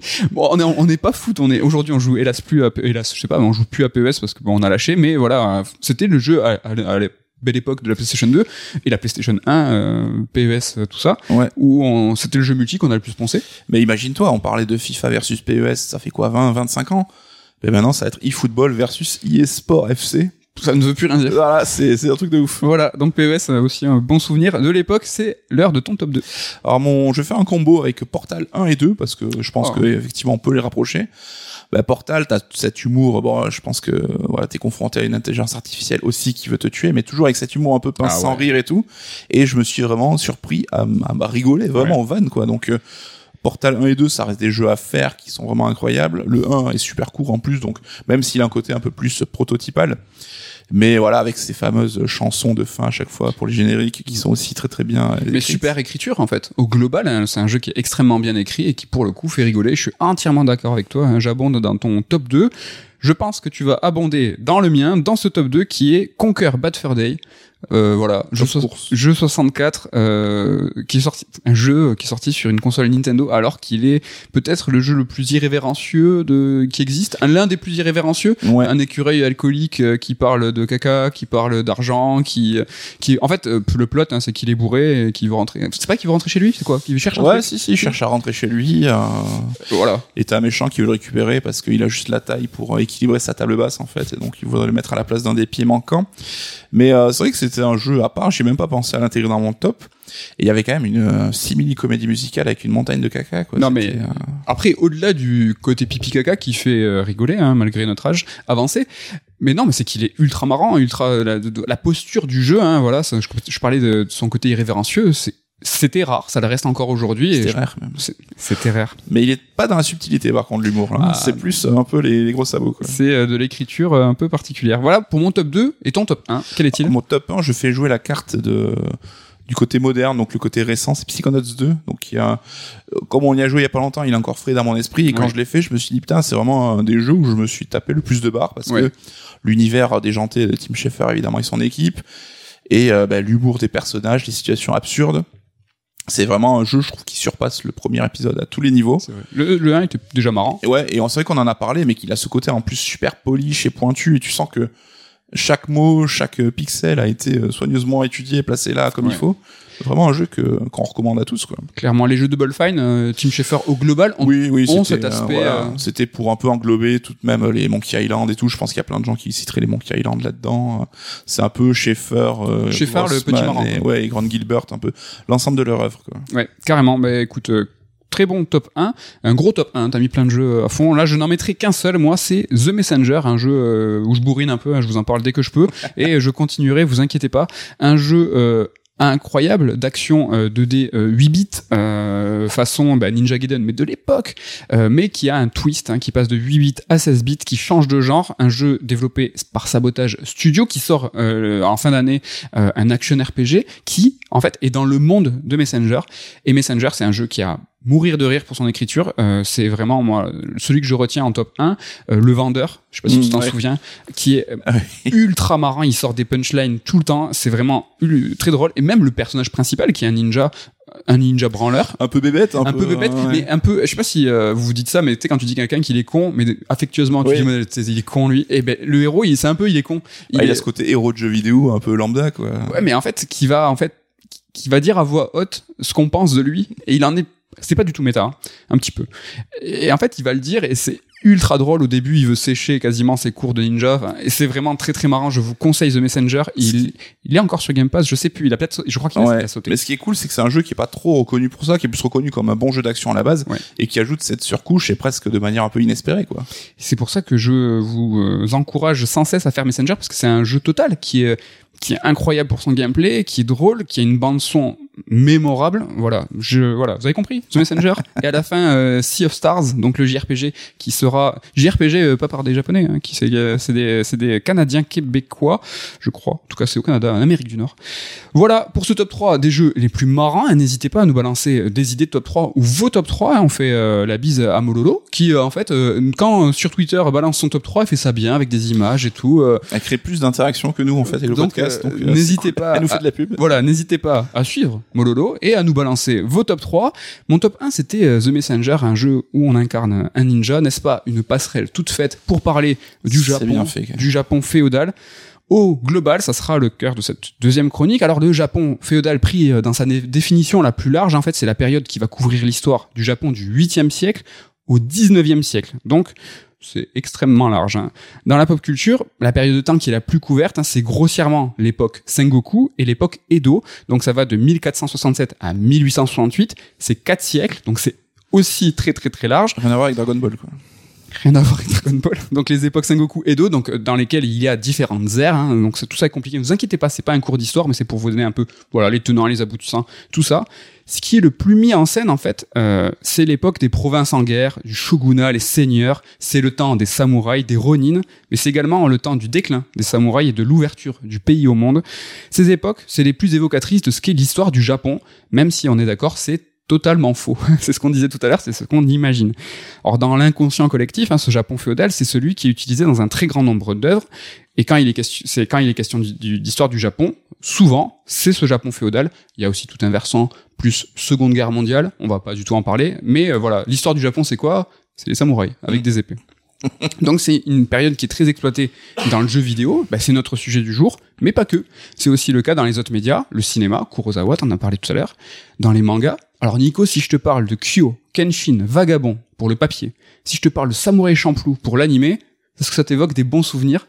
Je pense que comme pour les jeux vidéo, nous, là c'est un sujet très vaste. Évidemment, on sera pas exhaustif, on va pas parler de tous les jeux vidéo, euh, c'est impossible. Vous allez- on va pas en évoquer. Vous allez dire mais t'as oublié celui-là, évidemment. Et là, je parle, je sais hein, de quel manga je parle, qui vont évoquer c'est nos mangas qu'on aime bien. Ouais. Les mangas dans les dans le Japon féodal, il y en a plein. Et ça, Mais c'est vrai que, alors, je peut-être plus Kenshin ou lui qui a un vrai côté un peu historique, ou enfin, en tout cas, qui pourra apprendre un petit peu, bah, des, des, il utilise un contexte vraiment réaliste, même si Ouais. son histoire l'est pas du tout, et qui pourra renseigner et apprendre, faire apprendre cette, cette époque-là de manière ludique, en fait, hein. Donc, euh, c'est vrai que je, je, pense que je le conseillerais peut-être plus que les autres. Ouais. Surtout Vagabond, qui est le meilleur, qui est le meilleur manga de l'histoire des mangas dessiné par le meilleur mangaka de l'histoire des mangas, donc Takehiko Inoue. Donc Vagabond, vous avez compris, le meilleur manga.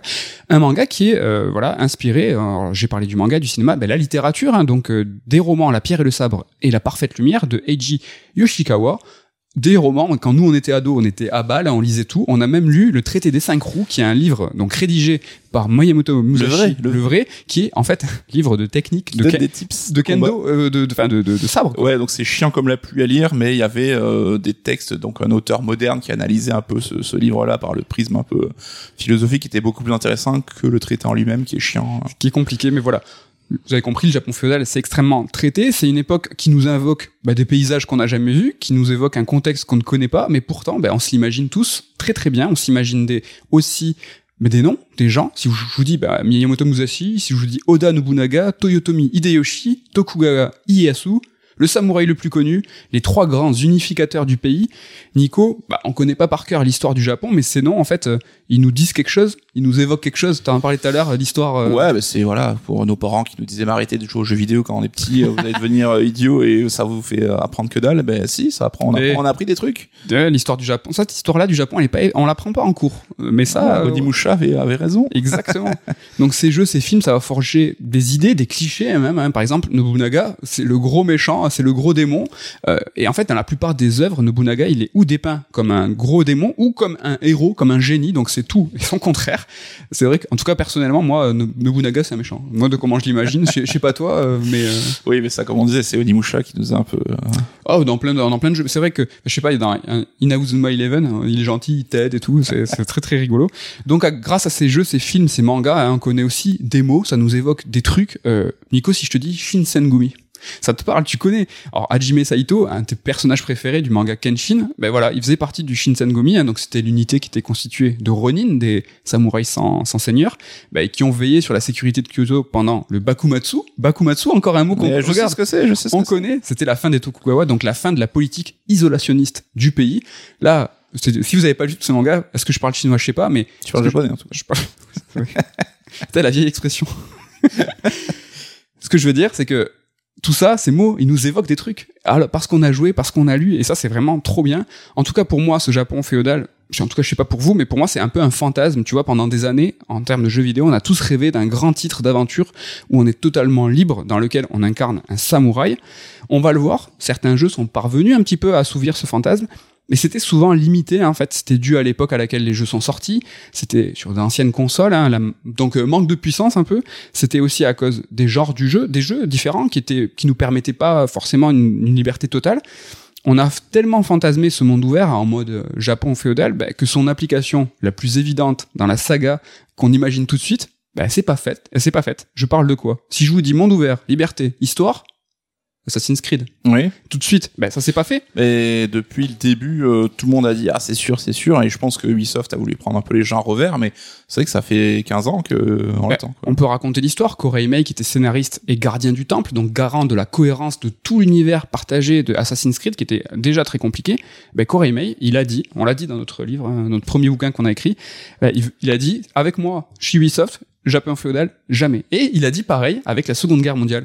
Il voulait nous étonner en tant que joueur et cré- lui en tant que créatif. Il a dit non, je vous donnerai pas ce que vous voulez, ce que vous escomptez. Il quitte le bateau Assassin's Creed en 2013 avec Black Flag. J'ai honte de cette blague euh, parce que j'ai dit bateau. Remboursé. Et pourtant, en fait, du coup, il, il- il quitte euh, Ubisoft et pourtant, euh, sans Koreimei, bah, Ubisoft, bah, ils vont pas réaliser cet Assassin's Creed au Japon. Et je pense qu'Ubisoft, vulgairement, je vais vous le dire, bah, ils ont les boules parce que le grand monde ouvert dans le Japon féodal, bah, il s'est fait, il a été euh, réalisé. Il s'appelle Ghost of Tsushima et il a surcartonné. On va y revenir tout à l'heure. Donc, euh, qu'est-ce que t'en penses? Tu penses que chez Ubisoft, il doit avoir euh, Bah, c'est le karma parce que Ghost of Tsushima, alors sans dire que c'est un copycat, mais c'est un héritier direct d'Assassin's Creed, hein, donc il aura un petit peu coupé l'herbe sous le pied, quoi. Carrément. Donc, si les représentations du Japon féodal, elles se concentrent pas mal sur la même période hein, historique, elles se concentrent aussi bah, sur les mêmes expériences vidéoludiques. En gros, bah, ça se tape souvent. on l'a vu hein, déjà. Alors dans ces jeux euh, où ça tape, on va dire, on peut discriminer deux grands groupes, hein, les plutôt réalistes et les plutôt fantaisistes. Alors hein, les réalistes, hein, c'est vite dit, vous allez voir. On va commencer avec les jeux de stratégie, avec Nobunaga's Ambition. Ça vous dit peut-être rien, c'est une vieille, vieille série qui date de 1983. Ouais, je vous parle de DOS, de MSX et tout. Donc il y a eu quand même 18 jeux, mais surtout peut-être un jeu, euh, moi que j'ai évoqué, je crois, dans un Red Alert, c'est Pokémon Cross Nobunaga faisait partie de cette saga, où Ouais. en fait tu incarnais un grand daimyo, un grand seigneur de guerre, qui était accompagné d'un petit Pokémon. Le crossover le plus étrange de l'histoire. C'est ça qu'on veut. Donc dans le genre strat- stratégie, il y a aussi les Total War Shogun 2, hein, donc euh, deux titres euh, qui couvrent 800 ans d'histoire. C'est plutôt assez rare ça au niveau de la couverture. Un premier jeu est édité par Electronic Arts, un second par Sega. C'est assez marrant aussi de voir euh, le passage de témoin. Très très bonne réputation Mm. ces jeux. Il y a eu Kessen aussi, euh, un jeu Koei sorti sur PS2 au lancement de la C'est console. pour ça qu'on il est connu en fait. On n'avait pas grand chose à bouffer au lancement de la console. On se rappelle tous peut-être de Kessen pour ça. Voilà pour les jeux de stratégie. Voilà, vous voyez, on passe vite, hein, on n'est Mm. pas là, on se rappelle un petit peu des souvenirs. Et pour couvrir un peu le jeu vidéo dans le Japon féodal, on passe à l'action, action RPG, on va dire. Ça, ça nous fait un petit peu plus plaisir. On parlait tout à l'heure de ce fantasme. Fantasme là qui n'est pas du tout assouvi parce que je vous parlais de Yakuza, mais plutôt Ryuga Gotoku. Pourquoi je me la raconte en vous donnant le nom japonais? Parce que je vous parlais de Ishin et Kenzan, deux spin-offs qui sont sortis, qui ne sont jamais sortis en France, inédits chez nous. Et les boules, parce que c'est, vous connaissez Yakuza? Ben, c'est Yakuza dans le Japon féodal. C'est Mm. c'est quoi ce rêve? C'est un truc de ouf. Ouais, mais c'est étonnant qu'il ait jamais sorti. Alors c'est vrai qu'Yakuza a traversé une période de creux avant de renaître un peu médiatiquement. On a eu le spin-off zombie, nous. Ouais, donc euh, mais c'est vrai qu'il se murmurait que Sega avait pris acte un peu de ce renouveau et que bah, le Japon féodal ça intéresse euh, les occidentaux aussi. Donc c'est pas impossible qu'on ait droit à des remasters ou des remakes, on sait pas. Mais s'il vous plaît. Mais ça serait cool et c'est vrai que même euh, au-delà de ça, ça reste des très très bons épisodes de la série quoi. Contrairement aux zombies qui étaient dégueulasses. Voilà, il se dit, on aimerait nous le, pro- le, le tester. nous, Exact. Mais vraiment, ouais, c'est, non, moi j'en rêve perso de ces deux, c'est complètement ouf. Alors on est dans le réaliste, hein, euh, vraiment. Alors, oui, euh, dans Yakuza ils font pas des super pouvoirs, mais bon, vous avez compris la, notion de réalisme est assez vague. En revanche, là je vous parler d'une série, d'une saga de qui, a quatre jeux, s'appelle Way of the Samurai, qui est développé par Acquire. Acquire, ça vous dit peut-être quelque chose parce que c'est les développeurs de Octopus Traveler qui ont travaillé avec la team Asano, mais le studio c'était eux. C'est des spécialistes, hein, ils ont fait les jeux Shinobido, qu'on appelait Shinobidon nous parce que enfin, on était déjà des gros marrants, mais c'est un jeu qui est pas trop trop ouf. Samurai Western, ils ont fait aussi quand même les Tenchu, les deux premiers et l'épisode oui, donc euh, quand même Acquire c'est pas n'importe quoi. Et en fait, euh, pourquoi je vous parle de Way of Samurai? Pourquoi je l'ai mis plutôt dans le côté réaliste? Parce que c'est des jeux assez particuliers dans leur construction. C'est des jeux qui sont plutôt courts. Il y a beaucoup de fins. euh, et en fait, chaque embranchement, chaque ch- truc que tu fais va avoir une conséquence directe. Le temps passe et sur un jour, un nombre de jours assez resserré, un peu à la chaîne mou, mais vraiment sur. Mm. Je crois que le Way of Samurai 4 est sur 5 jours. Et en fait, chaque décision que tu vas prendre, par exemple, aller sur une autre région, ça peut être concrétisé comme une, c'est, c'est, c'est traduit comme une décision de ta part. Et Oui. Ça va influer sur euh, la fin, euh, les événements. Euh, le, ce qui est souvent en fait connu, c'est le début de Way of Samurai 1. C'est comme Fahrenheit euh, de Javid Cage. C'est là où en fait tu vois tout l'en- l'ensemble des possibles. C'est euh, voilà, t'as une, une nana qui se fait agresser. Tu peux l'aider, tu peux euh, la sauver, tu peux essayer de l'aider. Tu perds, tu te fais défoncer. Ils vont te ligoter, te mettre euh, sur des rails. Euh, Il y avait des rails. Ouais, je sais pas. En tout cas, ça donne envie. euh. C'est vraiment un truc. euh, et, et en fait, Way of Samurai, je le compare vraiment euh, à, à, à la meilleure euh, application de ce qui est le Shambara. Tu en parlais. Est-ce que Way of Samurai, c'est un peu la- l'adaptation du Shambara au jeu vidéo? Alors le Shambara, c'est un genre de cinéma et de théâtre japonais qui est très très codifié, mais qui est codifié sur le code des samouraïs, le Bushido. En fait, c'est il faut suivre le, le- à la lettre ce Bushido, que tu sois un samouraï avec un seigneur ou un ronin. Et en fait, pour la petite histoire, Shambara, c'est la contraction des onomatopées chanchan et barabara, c'est le bruit de la lame d'un sabre qui tranche la chair. Pour moi, je comprends pas du tout. Enfin, je trouve que c'est pas du tout. euh, Mais c'est très japonais, ça, d'utiliser le nomatopée qui évoque un son. bah, par exemple, euh, la canette qui fait, bah, ils ont un truc qui s'appelle c'est Peko Peko. Euh, c'est assez, euh, je, je sais pas si c'est exactement ça, mais ils ont des mots pour dire un petit peu. Et ce Peko Peko, je trouve le Peko Peko, je trouve plus réaliste que le Ah. Chambarabara. tu vois, si je te coupe. Si le Chan Chan Barabara, je l'ai pas si je te coupe. Bon, euh, dans cette catégorie réaliste, hein, il y a aussi des réalistes, euh, réalistes chelous. C'est la, la catégorie spécial Ken hein, qui nous a conseillé des jeux. Il y a Odama. Tu te rappelles de Odama sur GameCube? Bah oui, tout le monde s'en rappelle, je pense. Alors, t'as un champ de bataille euh, qui est un flipper. Et en fait, tu vas contrôler tes troupes avec un micro et la boule de pierre géante qui va défoncer tes troupes euh, est contrôlée par un flipper qui est en t'as quoi, euh, chez Camoulox. Voilà, ben rends la drogue. Donc ça c'était Odama. Et il y a Afro Samurai aussi, un jeu que PS3 360, 360 euh, dans le féodal. Oui, regarde. Ken, bah, Ken qui nous a conseillé le jeu euh, et qui est aussi auteur du, du du Mediatek sur euh, euh, Afro Samurai. Je vous le conseille chaudement. Mais bon, c'est du féodal, mais féodal dans le futur. Donc voilà, je suis dans, on est dans le réaliste, dans le réaliste, les réalistes. Voilà pour euh, pour ce qui est de l'action RPG, on va dire action RPG. On va passer au combat. Le combat, euh, tout de suite, moi j'ai pensé à Kengo, donc qui est la suite spirituelle de, des Bushido Blade. C'est des jeux où tu meurs en un ou deux coups. Mm. Là, on est dans quelque chose qui est plus réaliste. On est vraiment dans le dans le combat de sabre. Dans ces jeux, il n'y a pas de barre de vie, euh, et donc euh, le Kengo, il est sorti un mois après le lancement euh, chez nous, en tout cas euh, de la PS2. Donc on avait Kengo Kessen, on était à fond euh, Japon féodal. Déjà euh, que nous, c'était notre époque où on était très très Japon féodal. euh, on avait de quoi faire. Tu t'en souviens? Alors Bushido Blade aussi, mais tu t'en souviens de ces jeux euh, un coup, un coup tu meurs. Bah, Bushido Blade, alors j'ai jamais joué, mais ouais, tout le monde en parlait, c'était euh, la grosse cote. C'est vrai qu'entre Toba et ça, Square savait faire du jeu de baston. Ouais. Et euh, Kengo, ouais. Ouais, ça a pas essaimé plus que ça après, alors que c'était quand même un genre qui avait l'air d'être plébiscité un petit peu, quoi. Kengo, j'en ai un bon souvenir. C'était pas très joli, mais t'avais vraiment ce côté réaliste dans le combat de sabre, mais aussi dans les personnages. T'avais le le, le le caractère select, Mm. euh, où t'avais des des vrais euh, des, des des vrais euh, comment on dit des épéistes Comment on dit euh, des euh, sabreurs des bretteurs des, Et ça faisait bizarre. Tu dis mais je veux pas trop t'incarner, toi. Tu sais, je veux plutôt des mecs un petit peu plus fantaisistes. Donc on va basculer dans la fantasy avec des jeux de combat plus. Alors là délire, hein, Samurai Shodown, The Last Blade, deux sagas SNK 2D. Euh, on est dans le Japon féodal, mais euh, ça y est, on commence à partir un peu en, en yoku. ouais, ouais, ça part. euh, Mais bon, c'est le Japon féodal, c'est aussi ça. Tu vois, on va le voir. euh. Là, j'ai failli faire une blague que j'aurais regretté immédiatement. Mais tu fais euh, bien, tu fais bien de ne pas la faire. Donc, une transition parfaite pour parler des représentations fantastiques du Japon féodal. Euh, on a parlé de manga tout à l'heure, un poil plus réaliste. Je me permets une petite euh, digression avec un manga qui s'appelle L'habitant de l'infini que nous on a adoré avec ce, ce héros hein, qui, un, qui a un verre qui est à l'intérieur de lui, hein, qui- Immortel. immortel, qui euh, bah, c'est déjà c'est magnifique. Euh, et voilà, si, si vous voulez avoir de la lecture sur ce Japon euh, un peu féodal fantastique, on vous le conseille nous chaudement. Et dans ces jeux, en fait, fantastiques, ça sera l'occasion de côtoyer des dieux, des esprits shinto. On incarnera parfois des kamis, donc c'est les dieux. On affrontera des oni, donc les oni, c'est les démons. Et quelle saga, euh, meilleure saga pour parler de tout ça que Onimusha? Ouais. On en a évoqué tout à l'heure. C'est écrit dans le nom. Onimusha, c'est un, c'est pas un, deux, trois jeux. Il y a le quatrième, il faut l'oublier, mais il y a aussi le multi, Onimusha Blade, C'est vrai. et le Tactics. C'est vrai. Il y a des- Putain, ils, a- ils savaient déjà euh, développer des spin-offs à l'époque. hein. Onimusha, en gros, à l'époque, c'était Resident Evil dans le Japon féodal. C'était la promesse qui nous avait été faite. On a vu que dans l'application, ils s'en sont un poil éloignés. Un petit, enfin, c'était quand même. euh, Ouais, ils ont orienté un poil plus sur Voilà. le côté beat'em all que le côté euh, énigme ambiance. Mais euh, le premier, je trouve est pas loin quand même non, de la formule. hein. non, le, le meilleur, c'est le 2, déjà. Euh, Jubei. Est-ce que tu te rappelles de Et jouer le 2 avait un côté plus RPG, une surcouche Ah, mais un peu plus euh, Onimusha aventure quoi. Mais déjà cette promesse de Resident Evil dans le Japon féodal, mais c'est je signe euh, tous les jours. Là, tu me donnes un contrat, je signe, je sous-signe. Et franchement, à l'époque, euh, moi perso, on- j'étais fan. euh, Toi aussi, je sais. Moi, j'étais tellement fan que je cherchais tout ce qui pouvait s'en rapprocher. Il y avait pas grand-chose, mais il y a eu Genji, jeu Sony développé par Game Republic.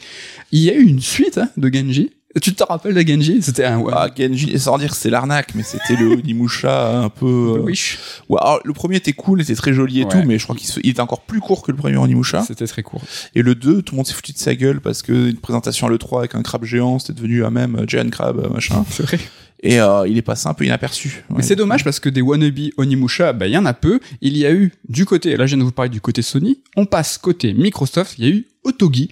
Otogi, hein, c'était, Romso. alors c'était, eh, tu m'as eu, c'était Ah, Fromso. Non mais tu rigoles. En Fromso, euh, Ante Miyazaki, donc euh, voilà, il y avait pas trop de, de barres d'endurance. hein, euh, mais en tout cas, voilà, c'était aussi un peu un Onimusha, alors plus, encore plus fantam- fantasmatique. Hein. Lui, c'était vraiment, t'avais un personnage, un grand perso, tu vois. il- un peu plus même euh, onirique quelque part, non? Oh. Tu vois, mon fantasmatique ne te. Mais oh, tu vois, entièrement, je suis entièrement d'accord avec toi. Bien plus onirique. Et Otogi a eu une suite. Tu t'en euh, faut- À quand le top 3 des jeux que t'as oublié? Je tenterai le Otogi 2. Oui, Otogi, Ouais, c'est Auto- c'est ça. Otogi 2. Dans le fantastique, hein, on a aussi euh, les Musso. Hein, donc parce que là, les Musso, c'est les jeux euh, voilà où tu as un seigneur de guerre, un grand guerrier, et à chaque coup d'épée ou de lance, bah, tu fracasses entre 50 et 100 soldats. Donc voilà, on est, on, on s'éloigne un peu du, du réalisme. Il y a évidemment les Samurai Warriors. Donc c'est le versant Japon de Dynasty Warriors, euh, les les sagas de Koei Tecmo. Les deux ont été développés par Koei Tecmo. Mais il y a aussi, rappelez-vous, de Devil's Kings. C'est Sangoku Basara. C'est le Dynasty Warrior de Capcom. C'est vrai. Donc c'est le même délire, hein, c'est que tu défourailles. Et moi, euh, Sangoku Basara, je m'en souviens parce que je trouvais les artworks magnifiques. Et là, quand j'ai écrit la chronique, je suis allé fouiller un peu et je suis tout de suite tombé bah, sur un manga et un animé. Donc vraiment, ils ont cette imagerie, les personnages, les personnages, ils ont marqué fort. Ouais, ils avaient un style super classe. Le car design était très cool. Exactement. Toujours dans, la, le fantasy, tout ça, il y avait les Nioh, donc euh, développés par euh, Team Ninja, des Souls-like, mais avec leurs pattes à eux. Hein, euh, mais bon, il y avait un petit peu de réalité historique dans le premier, en tout cas, parce qu'on incarnait un samouraï anglais qui s'appelait William Adams. Et c'était un, navi- un navigateur anglais qui, s'est- donc, qui était appelé par les japonais Anji-sama, c'est Monsieur Pilote. et c'était même le premier anglais à être allé au Japon ever. J'aimerais bien qu'on m'appelle Monsieur Pilote. mais c'est pour ça que je vous le dis parce que j'ai trouvé ça très très cool. Anji-sama, Ah, monsieur pilote. Et voilà, il y avait un petit peu, tu vois, de, de réalisme, de réalité euh, de historique dans ce dans ce Nioh. Et si je fais une petite digression encore sur un autre média, si je te parle de Nathan Algren, et si je te dis avec l'accent, ça te dira peut-être mieux, Nathan Algren. Je- J'ai honte. J'ai fait un accent japonais. Le dernier samouraï, Tom Cruise. Ah, mais Tom Cruise. C'est lui, euh, Nathan Algren. Et pourquoi je vous parle de ça? Parce que voilà, c'était un film qui retranscrivait une, une période de l'histoire, bah, l'ouverture hein, justement euh, du Japon où l'empereur enfin, se levait contre le- les derniers samouraïs. Donc le film s'appelle Le Dernier Samouraï, quel génie. Et Nathan Algren, en fait, euh, c'est pas du tout un Américain. En vrai, il s'appelle Jules Brunet et c'est un Français. Mais non. Exact. Donc Tom Cruise C'est et euh, Thomas Thomas Crousier quoi. Pierre, euh, mais Pierre Ninet, en fait.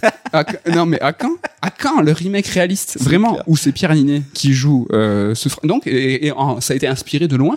Donc, c'est vraiment quelqu'un... Enfin, euh, j'allais dire Pierre Ninet. Pierre Ninet, si tu nous écoutes. Jules Brunet, qui est J'ai aucun vraiment... doute qu'il nous écoute. qui s'est opposé à l'empereur, à l'empereur euh, avec avec les samouraïs. Donc voilà. On euh, aime bien s'opposer aux empereurs, aux rois. C'est génétique, mais je oui. pense. Et tu sais quoi Alors dans un passé euh, lointain, euh, j'étais à la fac euh, en japonais. Donc euh, le seul cours. Tout en accent impeccable. Exactement. Donc je sais à peine dire bonjour, hein, mais euh, j'ai très peu de souvenirs parce que j'allais pas en cours, mais j'allais quand même en cours de civilisation et histoire. Et euh, mon prof, euh, donc les Toulousains, j'étais au Mirail, donc vous moquez, vous moquez pas.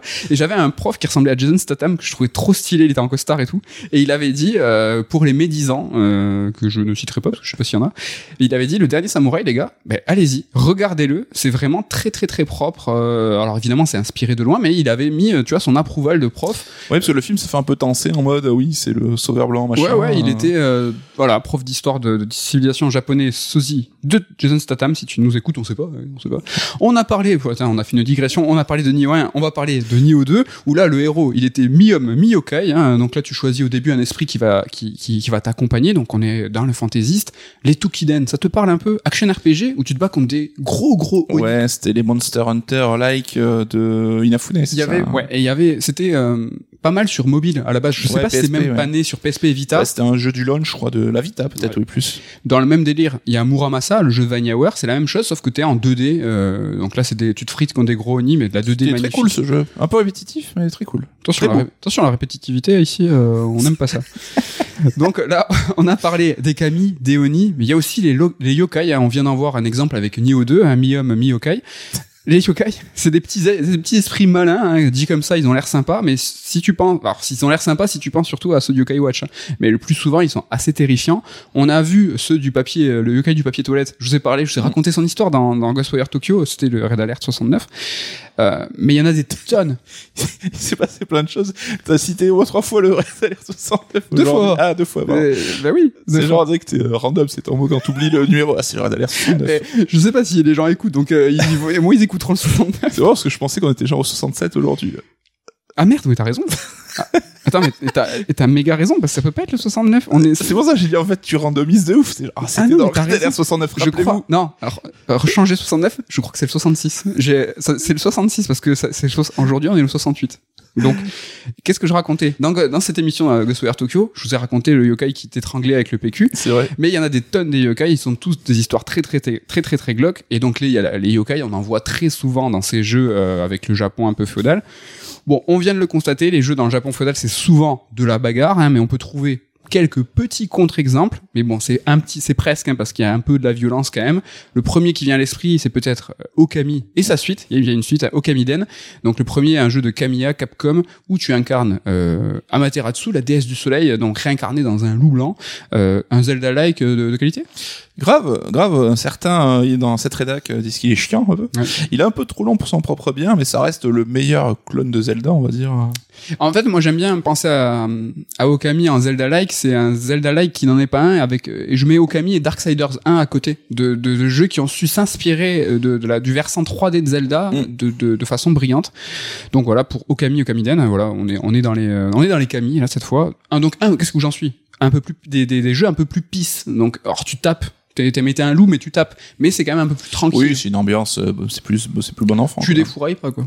Il y a aussi Sakuna, un action RPG où il y a une partie gestion dans laquelle tu fais du riz. Donc le Japon féodal un peu un peu stylé et là on tape pas. Gros succès au Japon. hein. Alors pour la petite histoire, sache que c'est un jeu qui est développé par le studio Edelweiss et c'est un studio qui a un, un- un autre studio en Allemagne, en un Allemagne, homonyme un allemand. homonyme allemand. Et sais-tu Est-ce que tu sais que Edelweiss c'est aussi une bière Est-ce que t'es- tu, tu le savais? Bah c'est une blague parce que quand on en parlait. euh, On en parlait, euh, voilà. Quand j'ai préparé la chronique, euh, je me suis spoilé parce que tout le monde a donné, a y allé de sa petite suggestion de jeu japonais. Donc je, je me suis, tout le monde euh, connaît ce que j'ai raconté. Et coucou, euh, voilà, il, enfin Nico, il dit Edelweiss c'est aussi une bière. Donc euh, Une bière.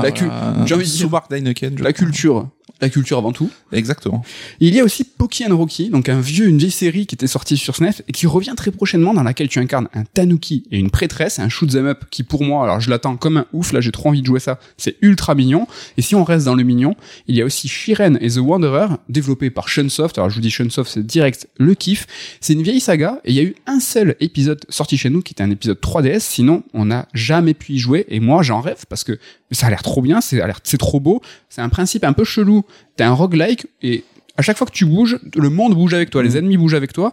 Pour vous donner une idée, euh, c'est un peu comme Crypt of the Necrodancer.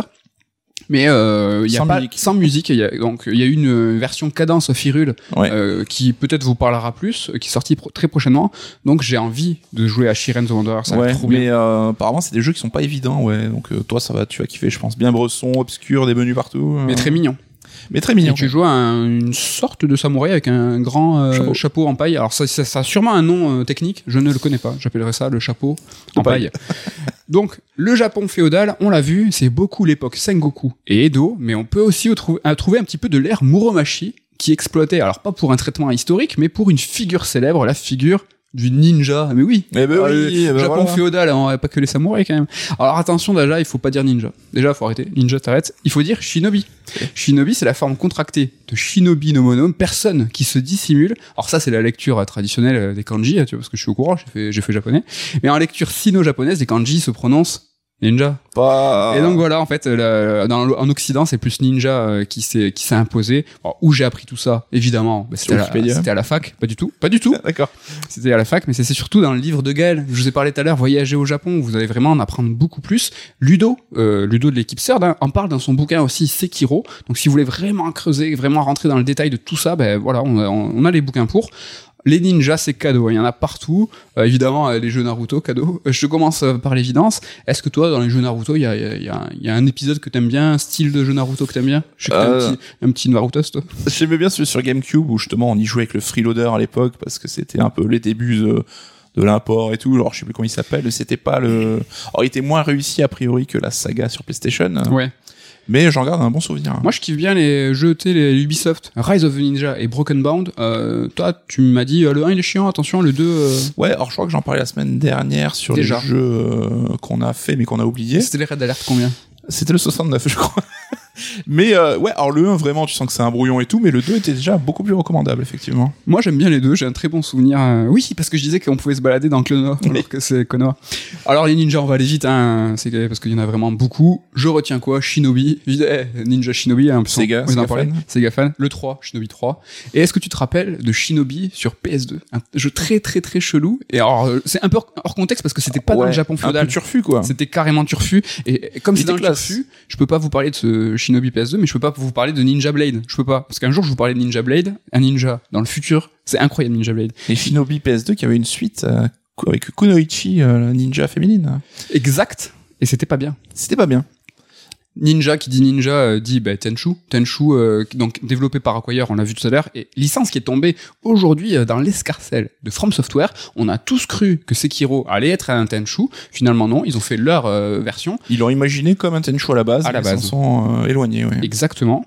Plutôt osé, en tout cas culotté, ne pas jouer sur une licence. Et Tenchu, moi, c'est une licence que je garde vraiment dans mon cœur, que j'adore. Alors les deux premiers sur PlayStation 1, euh, déjà c'est sur PlayStation 1, donc c'est forcément très très très bien. Mais surtout, c'était des jeux.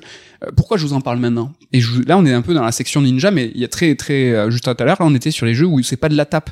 Ben, dans Tenchu, euh, quand tu vas euh, vraiment en contact, franchement, la plupart du temps, ça va mal se passer. hein. Oui, tu passes déjà ton temps à trucider les gens quand même. mais- Oui, non, mais t'es parce que t'es un assassin, t'es ninja. T'arrives derrière. Et, et- en fait, c'est un jeu qui est très long. C'est un jeu où il faut observer. Euh, ça peut être vraiment très mou, très chiant. Ça peut être perçu. Si tu veux un jeu où tu te dis, euh, je vais virevolter de toi en toi, t'as perdu. hein. En tout cas, Ouais, mais c'est un super jeu d'infiltration. hein. J'attends vraiment. Ah, j'ai oublié son nom. Mais euh, très récemment, il y a un jeu sur Game Pass qui est sorti et je t'en ai parlé. Je t'ai dit, mec, c'est lui le le- le- le- l'héritier euh, de des Tenchu. Je suis désolé, j'ai bouffé le nom. Ça sera un retour sur sûr parce que vraiment, il y a il y a il y a vraiment un nouveau jeu Tenchu qui est arrivé. Voilà, pour ça, pour parler des ninjas, on va aller vite sur Sekiro, évidemment. Euh, euh, Sekiro, c'est bien. Ok, Sekiro, c'est très bien. Bon, des ninjas, il y en a dans tous les JRPG de l'époque. Il y a toujours un ninja dans les jeux de baston. Il y a toujours un ninja dans Dead or Alive. C'est tous des ninjas. Est-ce que toi, Nico, t'as un ninja que, qui te reste en tête où tu dis lui bah, je vais faire l'intellectuel et citer Shadow de FF6 évidemment. et son chien Et son chien Vengeur en français et Interceptor. Interceptor, en US, enfin en trad originel. Je suis content. T'as pas cité Grey Fox, monsieur. Grey Fox, ouais, c'est vraiment un ninja Grey Fox. euh, C'est quoi C'est un cyborg. Bah, Cyborg Ninja. Et comme on est dans le Japon féodal, on est quand même pas mal hors sujet. En revanche, du Japon féodal, avec, euh, il y en a partout. Euh, Il y en a, tu vois, là, on a cité des, exemples précis, mais euh, bah, si tu veux un peu de Japon féodal parsemé, bah, tu vois, dans le dernier Monster Hunter Rise, le, le voilà, bah, c'est dans le, c'est pas le Japon féodal, mais ça y ressemble beaucoup. Euh, par exemple, le Fire Emblem Fates, bah, l'une des factions, bah, elles sont très très très très inspirées euh, du Japon féodal.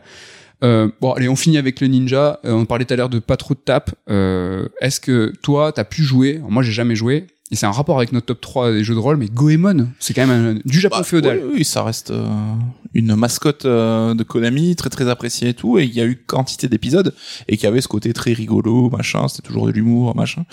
J'ai dit deux fois machin. Et euh, j'ai joué au Super NES, alors T'as joué Goemon 5, je crois, je sais plus. Mais nous, elle nous est pas trop parvenue. euh, Non, il y a eu deux épisodes sur 64, il y a eu que le 2 qui est sorti chez nous. Il y a eu un épisode sur DS qui était trop beau, qui n'est jamais arrivé non plus, et euh, un épisode PS2 qui n'est jamais sorti, mais lui qui était vraiment pas terrible a priori. C'est une série qui a jamais été trop trop euh, localisée chez nous, ouais. Exactement. Dommage. pourquoi je finis sur Goemon? Parce que voilà, ça va rassembler un petit peu les deux thématiques, le Japon féodal, les ninjas et les jeux de rôle. Donc on a les deux chroniques et le top 3 euh, rassemblés dans une seule saga. Si c'est pas bien fait, ben, je sais pas ce que c'est. voilà, en gros. Euh, en conclusion, qu'est-ce qu'on pourrait dire? Le Japon féodal en jeu vidéo, ben, c'est souvent de la bagarre. Euh, Est-ce que c'est, c'est du jeu vidéo? Est-ce que c'est pas un petit peu dommage? On a vu quelques contre-exemples. Euh, c'est le jeu vidéo, ça reste de, la fight? Bah c'est ça, c'est un truc qu'on peut déplorer un peu, c'est que le jeu vidéo, ça reste avant tout de l'action, de tuer tout le monde et tout. Et euh, les genres de jeux qui s'éloignent de ça, on parle je sais pas du point and click ou de la réflexion ou quoi. Bah, le Japon féodal est peut-être moins présent. Enfin, j'ai pas souvenir un point and click. Euh, non, j'en connais pas. Euh, en tout cas, même si ce qui est les jeux de gestion, STR et tout, euh, c'est c'est pas, ça reste de la frappe. Ça reste de la guerre. C'est de la guerre, quoi. Est-ce que c'est pas un peu dommage? Sûrement. Euh, est-ce que dans ce Japon féodal, t'aimerais y faire quelque chose ou est-ce que justement, euh, finalement, nous, si on nous met, on nous fait incarner un samouraï, ben, ce qu'on a envie, c'est défoncer tout le monde. Non, mais tu vois, d'avoir une optique un peu plus chillax, quoi, un peu genre un Shenmue dans le Japon féodal sans la surcouche Yakuza un peu guerrière, parce que ça serait pas trop bien où tu fais une enquête et tout. Euh, ouais, carrément. Et tu te balades dans des villages euh, médiévaux. Euh. Ouais, ça pourrait être carrément stylé. Peut-être qu'on peut espérer sortir de ce carcan du Japon féodal Sengoku, Edo, même si on l'a vu, hein, on est sur, on est sur, ah, on est sur quatre siècles. Le premier, Age of Empire, c'est lui qui va le plus loin sur ce Japon-là, c'est assez intéressant aussi. Mais tout à l'heure, j'ai commencé sur ce fantasme euh, de je suis un samouraï, je fais ce que je veux, je suis dans un monde ouvert, c'est magnifique. On est sur euh, PS4 et PS5, c'est Ghost of Tsushima. Euh, on a un, avis un poil divergent, je l'ai un peu plus apprécié presque pour son classicisme. Tu l'as un peu moins aimé pour son classicisme. Est-ce qu'il y aura une suite Je pense, vu le succès. Qu'est-ce qu'on peut attendre de cette suite? Est-ce que le fantasme du samouraï incarné dans ce monde ouvert, c'est bon, il est fait, maintenant tu attends autre chose, un monde plus organique? Qu'est-ce que tu espérais, qu'est-ce que tu espérais de cette suite de Ghost of Tsushima? Bah, Qui sortent un peu de cette formule open world à l'ancienne, comme on disait, hein, les jeux à Ubisoft, Horizon et compagnie, qu'il aille plus sur le terreau de, terrain de Zelda, Breath of the Wild ou Elden Ring, un peu plus, comme tu l'as dit, organique, où t'aurais pas 50 renards à suivre ou euh, dans la forêt pour trouver des, des, des items. Après, euh, dans... tu suivais déjà le vent, c'est bien. Y a ouais, pas alors ça, je trouve ça un peu éclaté, mais. Tu jamais, t'es jamais content. Est-ce que ça restera, tu vois, il pourrait partir sur euh, d'autres délires, d'autres. Euh, Est-ce qu'on va incarner Jin Sakai? Je pense qu'on changera de, de, setup en fait. Donc ça sera Ghost of quelque chose. C'est risqué commercialement, parce que Tsushima 2, ça, je pense que ça parlerait plus. Ouais, mais ça aurait pas de sens, enfin historiquement. je pense qu'à un moment, on peut. Ils pourront trouver des, des, des, méthodes, mais non, mais trouver un autre point de conflit dans le Japon féodal toujours. Mhm. Pourquoi pas? Ouais, carrément. Voilà, en tout cas, sur ce Tsushima-là, je pense que une forme de fantasme a été assouvie et maintenant euh, j'ai envie qu'on me surprenne, qu'on on nous propose autre, chose, un autre genre, comme tu l'as dit à l'heure, quelque chose peut-être un peu plus calme. On l'a vu aussi, qu'est-ce que c'est finalement le Shambara? C'est suivre le code du Bushido et finalement, bah, quand tu suis le Shambara, bah, tu défonces pas tout le monde hein, parce que un coup, bah, on te coupe en deux quelque chose de peu plus pas réaliste mais quelque chose d'un peu plus crédible mm. qui va être à fond dans l'immersion. Ça c'est quelque chose que j'attends et ça ne sera sûrement pas Ghost of Tsushima 2 là on est quand même on est dans la frappe et dans la vraie. Voilà pour le Japon féodal en jeu vidéo. On a appris plein de choses. Eh ben j'espère que c'était cool. Qu'est-ce que tu nous réserves pour la semaine prochaine dans Red Alert? Et je ne sais pas encore de Microsoft. Microsoft Un petit truc sur Microsoft. Ouais, alors ça sera peut-être un peu tôt, je sais pas. Tu sais pas Ouais. Alors dans 15 jours, nous on couvrira parce que la, première, euh, la soirée de lancement euh, de, du Summer Game Fest est un jeudi soir très tôt, à 20h, 21h, je sais plus.